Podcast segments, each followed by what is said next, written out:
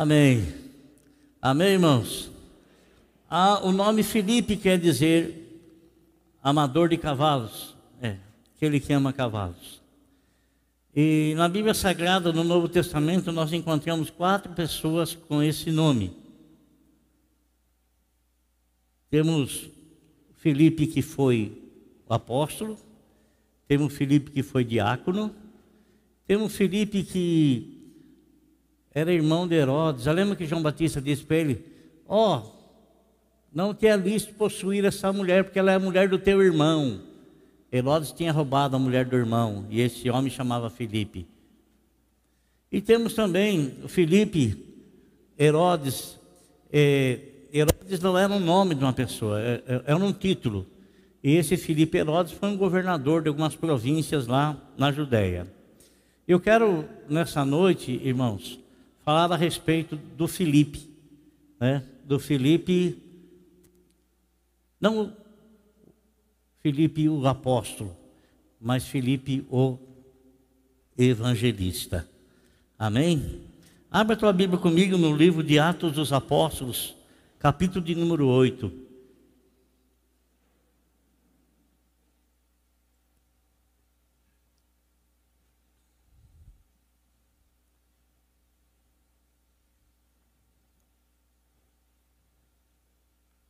Atos dos Apóstolos, capítulo número 8.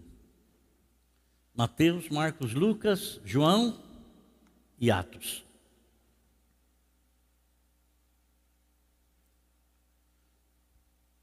O que está escrito aí? Está escrito assim: Naquela ocasião, desencadeou-se grande perseguição contra a igreja em Jerusalém. Todos foram dispersos pelas regiões da Judéia e de Samaria. Vou ler novamente. Naquela, naquele dia, desencadeou-se grande perseguição contra a igreja em Jerusalém. Todos foram dispersos pelas regiões da Judéia e de Samaria. Amém? Eu pulei aquela passagem assim, exceto os apóstolos, porque nós não vamos falar a respeito de, dos apóstolos porque nós iríamos ter que falar qual foi o motivo deles não serem dispersos, deles permanecerem ali. E nosso propósito não é esse. Irmãos, Felipe, o apóstolo, aquele que foi escolhido, chamado pelo Senhor Jesus, ele era de uma cidade pesqueira chamada Betsaida. E ele era conterrâneo de Pedro e do seu irmão André. Ah, o chamado do Felipe foi um, um, chamado, assim como é um chamado de muitas, de muitas outras pessoas. Uh, alguns chamados foram chamados estrondosos, algumas pessoas são chamadas de uma maneira assim extraordinária. Elas recebem alguma coisa grande do Senhor, então aquilo as motiva, aquilo as convence, elas se rendem ao Senhor. Mas dos doze apóstolos que foram chamados, não havia nenhuma pessoa, nenhum deles doente, nenhum deles enfermos fisicamente. Nenhum, nenhum, nenhum, nenhum. Consequentemente, a conversão deles não se deu devido a um, um grande milagre que sucedeu, que aconteceu na vida deles. Não foi, não foi. O chamado deles foi do querer do Senhor, porque o Senhor, antes de chamar esses doze homens, o Senhor passou noites em oração e ele começou a averiguar, ele começou a olhar, ele começou a enxergar no meio dos seus discípulos aquele que ele sentia que poderiam ser um grande instrumento nas mãos dele, que dariam continuidade na obra que ele veio para realizar. Então ele escolhe esses doze homens, ele se converte pelo poder da palavra, pelo convencimento. E você há de ver comigo, irmão, que no início da conversão deles, porque a gente, nós achamos assim, que uma pessoa se converte, ela se torna uma pessoa perfeita. Ela, não. Olha os doze homens que o Senhor chamou, doze homens. Olha a ideia que esses homens tinham. É, eu acho que o som está muito alto, está um retorno muito alto aqui. É, então, eu, é, esses doze homens, eles discutiam entre eles quem era o melhor, quem era o maior, aqueles que estavam mais perto do Senhor, aquele que o Senhor tinha um, um assim, uma tendência de, de, de, observar mais, de estar mais junto, de mais, estar mais perto. Mas quando o Senhor Jesus chama Felipe, Felipe, ao ser chamado pelo Senhor, ele foi convencido pela pregação da palavra do Senhor. E por que ele foi convencido? Porque ele era um homem que conhecia as profecias do Velho Testamento e ele sabia que o Messias haveria de chegar, haveria de vir. Muito semelhante com aquilo que aconteceu com a, aquela mulher lá no poço de Jacó, aquela samaritana. Aquela mulher que estava no posto de Jacó, quando ela começou a conversar com Jesus, ela disse para o Senhor: Olha, quando o Messias chegar, então ele vai dizer corretamente onde é que se deve adorar, ou se é em Jerusalém ou se é aqui no posto de Jacó. Quer dizer que ela também tinha conhecimento de que. Está muito ruim isso aqui. De... Ela tinha conhecimento também ela tinha conhecimento, está muito alto no meu ouvido aqui, está muito estridente. Ela tinha conhecimento também que o Messias haveria de vir, haveria de chegar. Assim também, Filipe tinha esse conhecimento, conhecimento da profecia. Olha, irmãos, não, nós não podemos ser ignorantes com respeito às coisas que vão acontecer. Sabe por que não? Porque nós temos a palavra de Deus nas nossas mãos. O Senhor Jesus Cristo chama a nossa atenção dizendo: você tem que examinar as Escrituras, viu? Não seja uma pessoa ignorante, não. Não seja uma pessoa que tem medo de tudo e de todos aí, porque às vezes você acumula coisas na sua cabeça, medo de, coisas que as pessoas falam sem ter conhecimento daquilo que o Senhor Deus fala. Então, nós temos a Bíblia em mão, nós temos por obrigação em ler a Bíblia, entender, procurar compreender a Bíblia, por, por, temos obrigação disso. Então, eles, ele tinha essa expectativa, ele sabia que, que o Messias viria. Como é que eu sei disso? É muito simples. Quando ele se converteu, quem foi que ele foi procurar? Quem ele procurou? Natanael. Não foi Natanael que ele procurou? Eles eram amigos, eles conversavam a respeito disso. Quando Filipe viu Natanael, Filipe disse assim: Achei o Cristo. Oh, Achei o Cristo. Natanael, ele não era uma pessoa assim emotiva, não era uma pessoa que se emocionava com qualquer notícia que recebia, não. Ele era um homem de pé no chão, ele era um homem que analisava as notícias segundo aquilo que estava escrito, segundo aquilo que estava escrito. Presta atenção no que eu vou dizer para você. Nós temos o Supremo Tribunal Federal no nosso país e então outros países têm. É a corte máxima.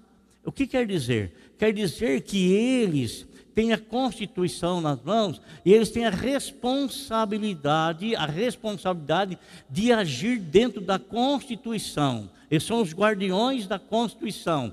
Qualquer lei que, é, que, que, que, que entra em trâmite, qualquer lei, primeira coisa que acontece, ela passa por uma comissão, a comissão, essa comissão é, a, a, a, comissão mais importante que tem vai analisar se aquela lei é constitucional ou não. Então, se a lei for constitucional, então não haverá problema nenhum em, se assim for aprovada, né? Agora, se ela não for, for inconstitucional, ela então não vai poder ser aprovada nem entrar para votação. Por quê? Porque ela vai contra a lei maior que é a Constituição. Então, o Supremo Tribunal Federal é o guardião da Constituição. A igreja do Senhor Jesus Cristo, amado, ela recebeu algo nas mãos dela. O que, que ela recebeu? A palavra de Deus. A igreja, ela tem por obrigação a analisar tudo, tudo, tudo que acontece, porque ela é a guardiã das sagradas escrituras. Não, ela, ela quer que, se, que, que ande ali, ande de acordo com aquilo que está escrito. Qualquer heresia que a igreja às vezes adota, você pode ler lá no livro de Apocalipse, no capítulo 3, que fala sobre as heresias das, igrejas lá. O Senhor sempre está repreendendo e chamando a atenção. Porque aquilo não está de acordo com a vontade dele, e a igreja tem por obrigação andar de acordo com aquilo que está escrito na palavra de Deus, nas Sagradas Escrituras. Natanael, quando, quando Felipe fala para ele, encontramos Messias, ele não ficou espantado e, e, nem ficou emocionado, nada, nada. De onde é que ele vem? Ele vem de Nazaré. Nazaré. E aí houve um diálogo entre Felipe e Natanael. Pelo que nos parece, Natanael ele era uma pessoa que tinha um conhecimento mais profundo do que Felipe. E Felipe não tinha como dialogar com ele, não tinha como conversar com ele, porque Natanael era mais entendido do que ele. Então o que foi que Felipe fez? Bem, eu não tenho capacidade de conversar com você, você é mais instruído do que eu. Você estudou mais do que eu, você aprendeu mais do que eu, você se desenvolveu mais do que eu. Mas aqui, ó, eu tenho uma experiência aqui dentro de mim. Dentro de mim, ele fez eu nascer de novo, eu sou uma nova criatura. Então o que Felipe fez? Vem então para você ver, vem para você ver. Então Natanael foi lá, e quando Natanael se encontrou com Jesus, ele foi convencido pelo Senhor Jesus de que o Senhor realmente era o Messias. Era o Messias. Então, amado, esse Felipe, esse Felipe, nós não sabemos muito sobre ele não, porque ele não foi um apóstolo de destaque do jeito que foi Paulo, não foi um apóstolo de destaque do jeito que foi Pedro, do jeito que foi João, não, não foi, não foi. Mas ele foi chamado pelo Senhor e ele foi chamado para cumprir a tarefa que para ele estava determinada a ser cumprida, ou determinada a cumprir. Foi chamado e cumpriu. Agora, esse outro Felipe que eu quero falar com vocês, que é Felipe o Evangelista. O Felipe Evangelista começa a falar a respeito dele no capítulo 6 de Atos dos Apóstolos. O que está falando ali? Está falando ali, aparece o nome dele, por quê? Porque houve uma discussão entre os novos convertidos na igreja do primeiro século na igreja primitiva. O que estava acontecendo? Aqueles que estavam se convertendo, que eram os gregos, eles perceberam que as pessoas que distribuíam alimento para as viúvas, as necessitadas, eles então é, olhavam de uma maneira diferente, mais cordial para as viúvas judias do que para as viúvas gregas. Né? Então houve uma discussão houve uma discussão e aquilo teria que ser eliminado. E foram reclamar com os apóstolos. Os apóstolos disseram para eles assim: olha, nós não podemos, nós não podemos abandonar a carreira para a qual o Senhor Jesus nos chamou, nos escolheu. Nós não podemos deixar de orar, de ler, deixar de pregar, de falar, para perdermos tempo com essas coisas que outras pessoas podem fazer. Então houve entre eles um consenso. Vamos escolher sete homens, sete pessoas, e que essas sete homens, essas sete pessoas, eles passem a tomar conta dessa situação, se tornem responsáveis para distribuir o alimento entre as pessoas necessitadas. Agora, irmão, uma pessoa, você acha que essa, essas, essa, essas, sete, essas sete pessoas receberam o nome de diáconos, os auxiliares, os ajudadores do bom andamento no culto. Entre diáconos, está escrito no capítulo número 6, versículo 5, tal proposta agradou a todos, então escolheram Estevão, homem cheio de fé e do Espírito Santo, além de Filipe, e tem mais cinco nomes que eu não escrevi aqui, né? Tem mais cinco pessoas. Então, são sete os diáconos que foram escolhidos. Agora, havia uma exigência para se escolher diáconos. Os diáconos não era escolhido assim, ah, eu quero que você seja aquele que seja, ou esse seja, ou aquele seja, porque ele é mais bonito do que o outro, porque ele tem mais posse do que o outro, porque ele. Não. As exigências para se tornar um diácono estão escritas no capítulo de número 6, versículo de número 3. Tinha que ser pessoas de bom testemunho. Irmãos, escolham entre vocês sete homens de bom testemunhos. Pessoas de bom testemunhos, tanto dentro da igreja quanto fora da igreja. Pessoas que não houvesse dentro da igreja absolutamente nada contra elas, e pessoas também que lá fora não tinham nada do que acusá-las, eram pessoas de bom testemunho.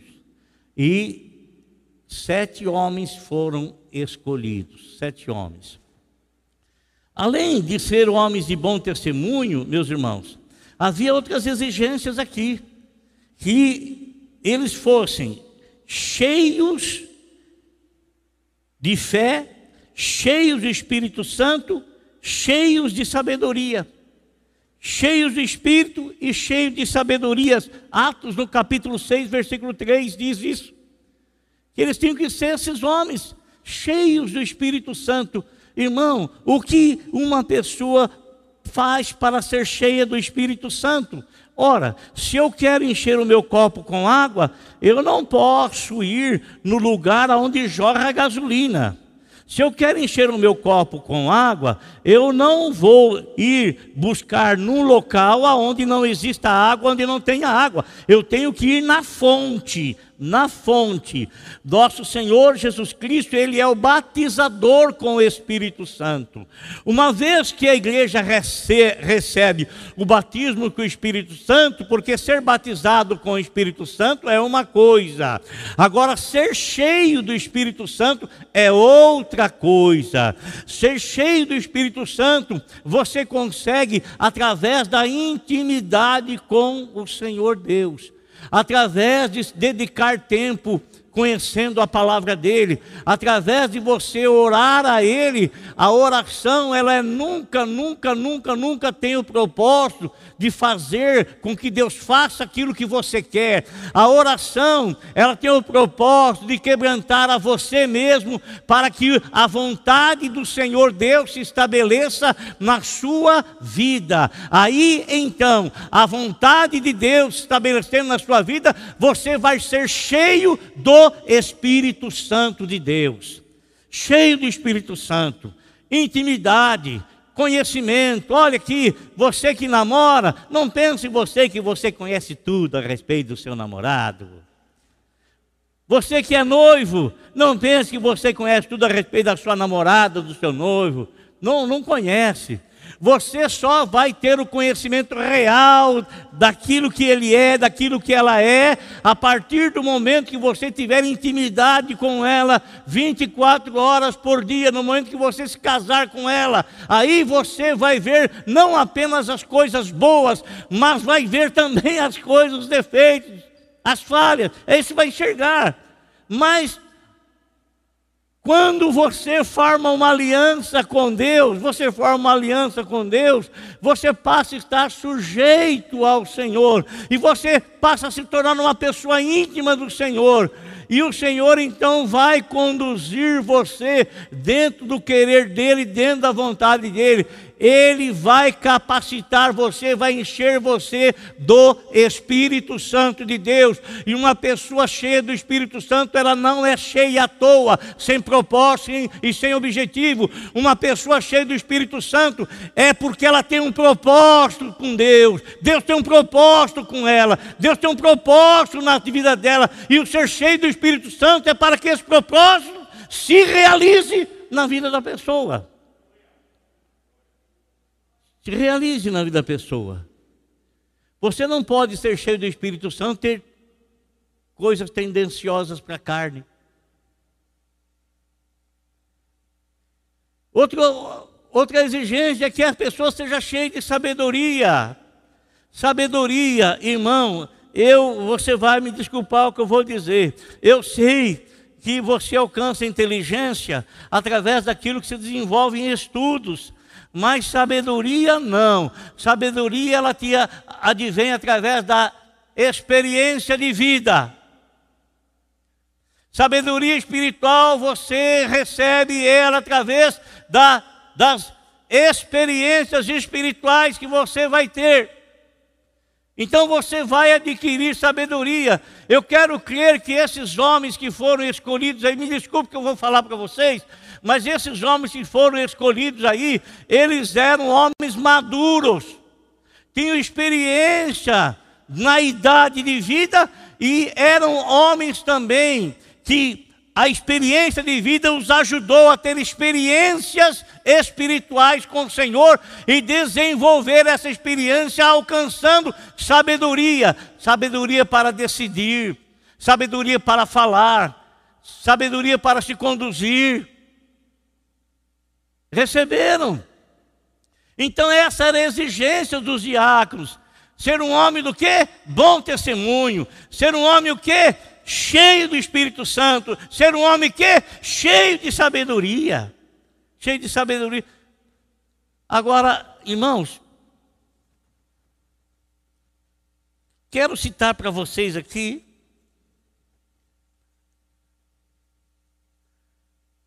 o que que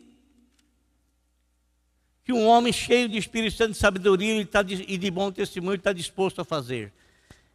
Sempre pronto para servir onde o Senhor o colocar. Sempre, sempre disposto a servir aonde o Senhor o colocar. Filipe, num dado momento de sua vida,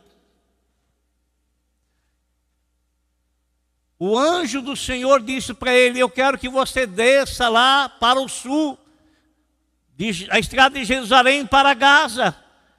E Filipe perguntou assim: O que é que o senhor quer que eu faça lá? Não. Mandou ir, ele, ele não sabia o que ia acontecer lá. Ele não sabia o que ia fazer lá. Mas ele sabia discernir a voz do Espírito Santo no coração dele, nos ouvidos dele. E ele, ao ouvir o que o anjo do Senhor havia lhe dito, havia falado, colocando diante dele a vontade de Deus, ele vai. Ele vai de repente, ele chega e lá está vindo um cara numa carruagem. Está lá.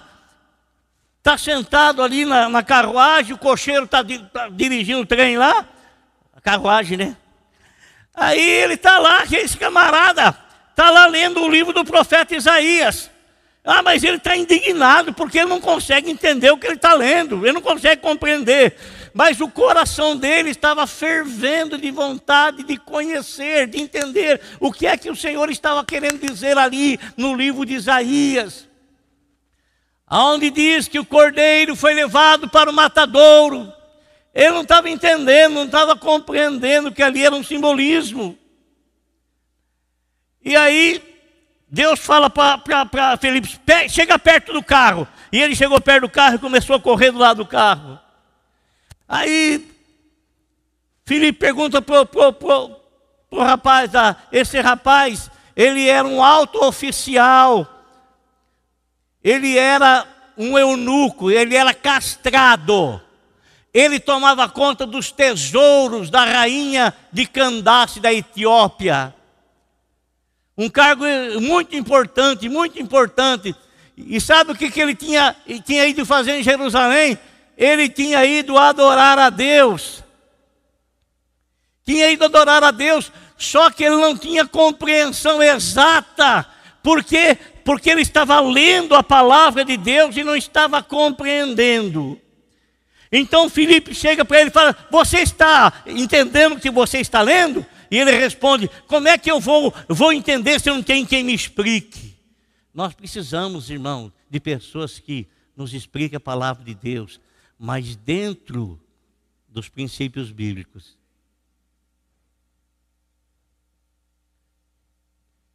O nascimento tem que ser puro pela palavra de Deus. Qualquer outro tipo de nascimento é um nascimento já nasce doente. Qualquer nascimento que a pessoa tiver espiritual, que não tenha a primeira coisa, a palavra de Deus, esse nascimento é doentio. Ele. Eu não posso entender. Então Felipe chegou no carro com ele e começou a explicar para ele, irmão, o que é que Felipe explicou para ele? Explicou a palavra de Deus. Explicou a respeito do, ali chegou a respeito do batismo. Falou para ele de Jesus e chegou na hora do batismo e o, o falou: ah, Mas olha aí quanta água que tem, eu, o, o que me impede de eu ser batizado?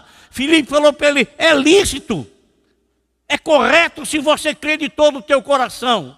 Eu creio, eu creio que Jesus é o Cristo. Desceram da água, batizaram, batizaram batizou o eunuco, né? O rapaz subiu na sua carruagem novamente, foi embora e Felipe voltou para o lugar onde ele estava. Agora, irmão, você sabe que é, em todas as coisas a gente tem a tendência de nos acomodarmos, né? Ah, já está bom, já basta, já chega, já está tá legal, é, já foi o suficiente, já está. A gente tem essa tendência assim. Né? É, lá em Jerusalém estava acontecendo algo, irmãos, que eles começaram, começaram a propagar o evangelho em Jerusalém, mas a, a, nos diz a própria Bíblia que o evangelho se espalhou de tal forma, de tal forma, de tal forma, que chegou aos ouvidos do sinédrio lá no Sinédrio. O Sinédrio, sabendo que os líderes lá maiores eram Pedro e João, mandam buscá-los e os traz para prestar depoimento ao Sinédrio. E o Sinédrio chega para Pedro e João e eles fazem uma declaração que eu gostaria que essa declaração fosse feita aqui na nossa cidade. Que declaração foi, foi essa? Falaram assim para Pedro e João: vocês encheram Jerusalém dessa sua doutrina. Vocês encheram. Encheram Jerusalém dessa sua doutrina. Vocês pregam por todo canto, pregam por todo momento, pregam por toda hora. Ô irmão, eu quero glorificar a Deus pelo grupo de homens aqui da igreja, do diaconato, de mulheres, todo sábado à noite, de jovem, de adolescente, quando não é um grupo, é outro, eles vão para a praça na cidade, eles vão lá no centro da cidade, eles levam mantimento para distribuir para as pessoas que têm falta do mesmo lá, né? distribui café, distribui pão, distribui, mas outra coisa eles fazem também, eles distribuem a bendita palavra de Deus. Eles jogam a semente para semear, eles lançam a semente no coração das pessoas. E olha aqui uma coisa, amado: se você quiser fazer alguma coisa para o Senhor, você pode combinar com os irmãos aí no sábado, né, nos dias que eles vão para fazer isso. Você tem alguma coisa para fazer e muitas vezes você fica acomodado aí. Você tem alguma coisa para fazer para o Senhor e muitas vezes você fica envolvido nas suas próprias coisas e você não faz aquilo para qual o Senhor chamou você para ser igreja, para ser um portador da voz do Senhor, para ser um portador do Evangelho de Cristo. Você fica envolvido, entretido com suas situações, e só pensa nas suas situações, só pensa em. Só pensa, e muitas vezes, amado, as almas estão aí gemendo, precisando que você faça aquilo que fizeram com você. Alguém foi até você e pregou para você, anunciou o Evangelho para você. Não fez isso? Fez isso. Anunciou o Evangelho para você. E depois o Espírito Santo fez o trabalho maravilhoso, te convenceu, você se rendeu aos pés do Senhor e você ganhou a coisa mais preciosa que um homem pode ter na vida, que é a salvação para a sua alma.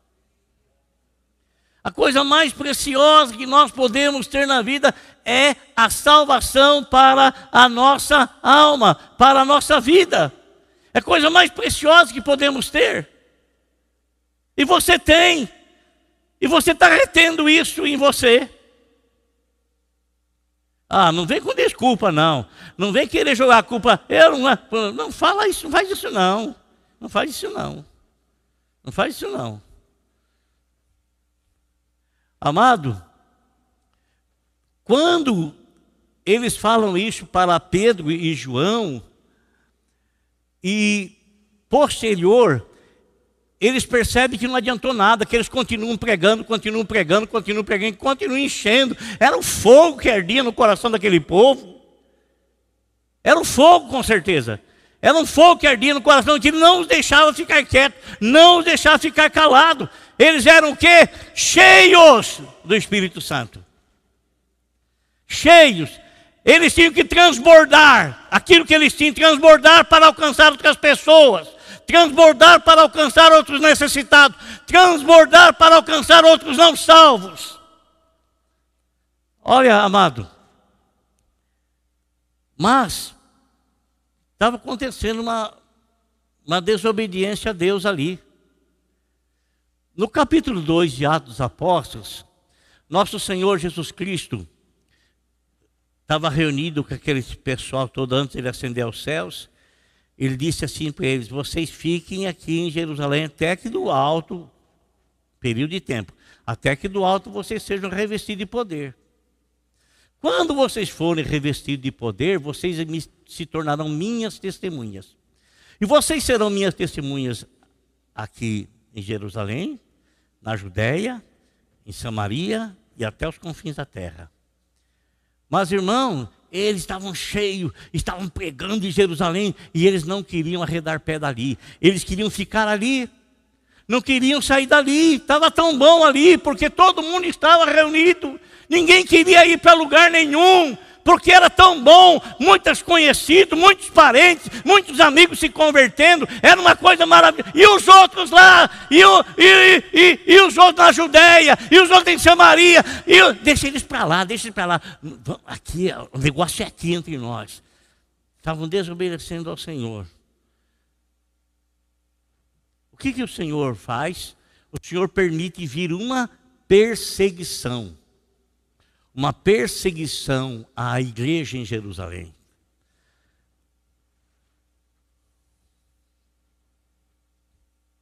Naquela ocasião desencadeou-se grande perseguição contra a igreja em Jerusalém. Todos, exceto os apóstolos, foram dispersos pelas regiões da Judéia e de Samaria. Eles estavam em Jerusalém, eles não estavam indo para a Judéia, não estavam indo em Samaria, muito menos para os confins da terra. Não estavam obedecendo ao Senhor. Então o Senhor permite vir uma luta e os dispersa os dispersa com o quê? Eu tenho certeza que muitos foram para as suas casas, às vezes chorar as pitangas, dizendo assim: Nossa, eu achei que Deus estivesse conosco, que nunca iríamos, nunca iríamos ser perseguidos, achamos ah, que todo mundo iria nos aceitar da melhor maneira possível, iríamos abraçar, seríamos bem recebidos. Outros não Outros eles saíram dali e tinham uma incumbência no coração que não os deixava ficar quietos. Entre essas pessoas estava esse Filipe. Esse Filipe ele foi disperso lá para a região de Samaria. Ele foi lá para a região de Samaria. E quando ele chegou lá, sabe o que, que ele fez? Está escrito aqui na palavra de Deus.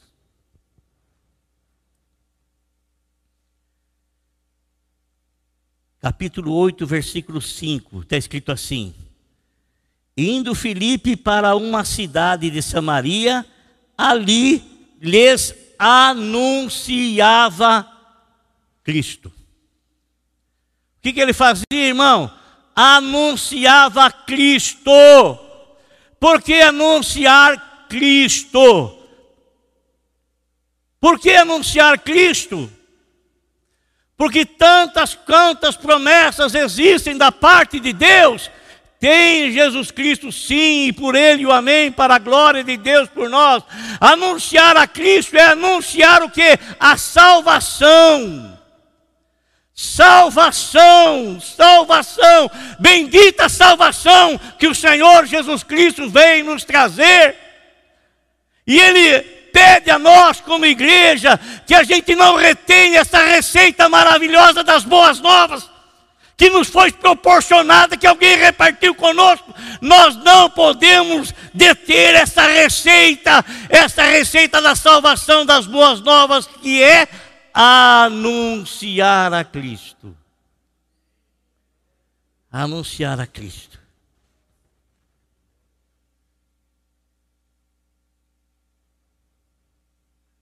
Anunciar a Cristo.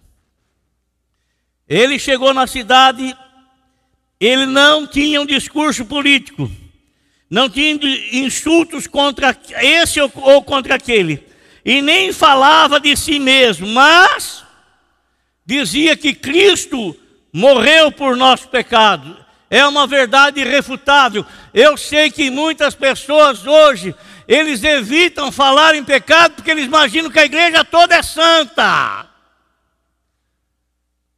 A, a pior desgraça que existe na vida do ser humano, que corrói o ser humano, é o pecado. Arranca toda energia que é, a pessoa tem, o induz ao erro, o induz à falha, e ele erra. Pecar é errar o alvo, isso é, Jesus é o alvo. Quando eu atuo fora dele, estou errando o alvo. Estou quebrando um mandamento, quebrando uma lei. Anunciava que Cristo morreu ele falava àquelas pessoas, aquele, aos samaritanos, da pessoa maravilhosa que ele é. Está escrito lá na profecia que ele teria esse nome, Deus forte, maravilhoso, conselheiro, Pai da eternidade, príncipe da paz. Ô oh, meu irmão, espera aí, quem é você para rejeitar a Jesus? Quem você pensa que você é? Quem você pensa que você é para rejeitar aquilo que o próprio Deus está te oferecendo, que é o próprio Filho dele? Por isso que a Bíblia fala: aquele que crer e for batizado será salvo, mas aquele que não crer, não crer não é acreditar, porque até o diabo acredita. Não crer é não se submeter àquilo que o Senhor pede aquele que crer e for batizado, esse será salvo. Mas quem não crer, isso é quem não se submeter às ordens do Senhor, já está condenado, porque rejeita o único caminho de salvação. Então, o que, que ele dizia? Falava para eles a respeito do sofrimento de Cristo, da morte de Cristo, e falava também do que? Da ressurreição. Tudo isso aconteceu na pessoa do Senhor Jesus falava para eles do seu ministério sacerdotal. Lógico, quando Filipe estava pregando para aquele povo, o Senhor Jesus já tinha ascendido aos céus. E ele estava onde? Ele estava sentado, assentado na onde? No trono que por direito ele tinha, sentado à destra de Deus, à direita de Deus. E ele estava fazendo o quê? Está fazendo o quê? Está intercedendo a Deus por mim, intercedendo a Deus por você. Eu posso interceder por você aqui na terra. O Leco pode interceder pela esposa dele aqui na terra. Você pode interceder pela sua esposa, pelo seu marido, pelos seus filhos, pelos seus pais aqui na terra. Mas no céu só tem um único intercessor. Porque lá só tem um único sacerdote que está à destra de Deus. Está escrito lá em Hebreus, ele está à destra de Deus e vive a interceder por nós. Você não sabe, você não sabe de nada, irmão. Nós não sabemos de nada. Você não sabe quanto livramento Deus já te deu pela intercessão de alguém aqui nesta terra. E você também não sabe quanto livramento você já teve pela intercessão do Senhor Jesus Cristo a Deus lá no céu. Uma coisa certa, irmão, ele se preocupa comigo. Uma coisa certa, ele se preocupa com você. Ele assiste o nosso coração da mesma forma que ele assistiu o coração do eunuco, que fervia de vontade de entender o que estava lendo ali. E o Senhor viu que ele estava pronto para ser salvo. Deus providenciou que alguém fosse ao lado lá e anunciasse o Evangelho para ele, anunciasse a palavra de Deus.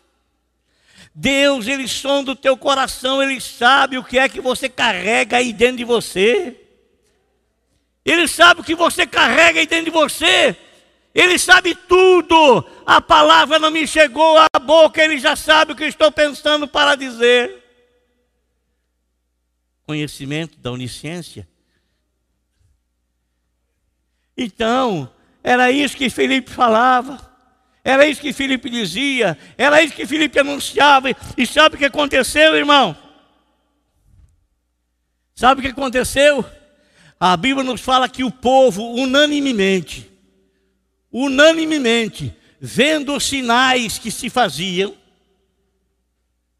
vendo, ouvindo a palavra que se pregava, que era acompanhada de sinais, o povo ia se convertendo. E diz que uma grande, um grande número de pessoas se converteram. Feiticeiros, macumbeiros, idólatras. Sabe por quê? Porque Samaria era uma cidade que foi fundada em cima da idolatria. Se converteram ao Senhor. Se converteram a Deus. A Bíblia fala assim: os samaritanos atendiam unanimemente às palavras enfermos e paralíticos foram curados, possessos libertos. Olha o que aconteceu, e houve grande alegria naquela cidade. Alegria de ser nascido de novo. Imagine você as famílias, irmão, todas elas livres de espíritos malignos, curadas e recebendo a Cristo como Salvador. A alegria do novo nascimento alcançou-os e eles alegres unanimemente louvavam e glorificavam o nome do Senhor.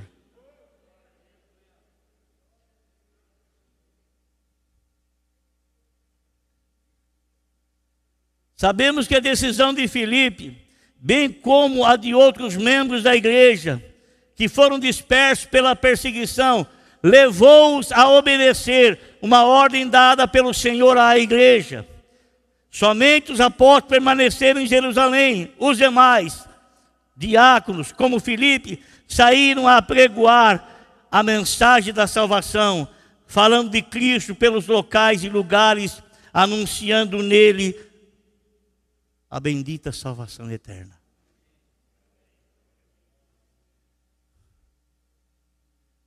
Toma cuidado. Por favor, toma cuidado para você não esfriar-se na fé. Toma cuidado para você não se deixar enrolar por situações e que você faz dessa situação coisa temerosa, temerosa, temerosa, como se o seu Deus fosse menor do que essas coisas. Ah, faça-me um favor. Faça-me um favor. Ele é grande, ele é poderoso, ele é confortador, ele é consolador, ele é o nosso companheiro, Ele é o nosso amigo, Ele está conosco, Ele está junto de nós, Ele está ao nosso redor, está em nós, está no céu, está na terra, está em todo lugar pela Sua onipresença. Amém? Deus abençoe sua vida em nome de Jesus. E por favor, hein? Não fique enrolando, não, meu irmão. O Senhor já deu a vida dele por você. Chegue até Ele, entregue a tua vida a Ele. Está difícil, não está fácil você caminhar sozinho, não, tá? Não está, não está fácil.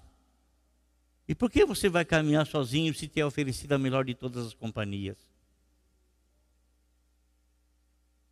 Por quê? Por quê? Me explique por quê? Por que você rejeita aquilo que é bom e se apega àquilo que não é bom? Por que você rejeita a única pessoa que pode te levar para o céu? Por que, oh, cadê a sua inteligência? Cadê a sua capacidade racional? Cadê? Cadê?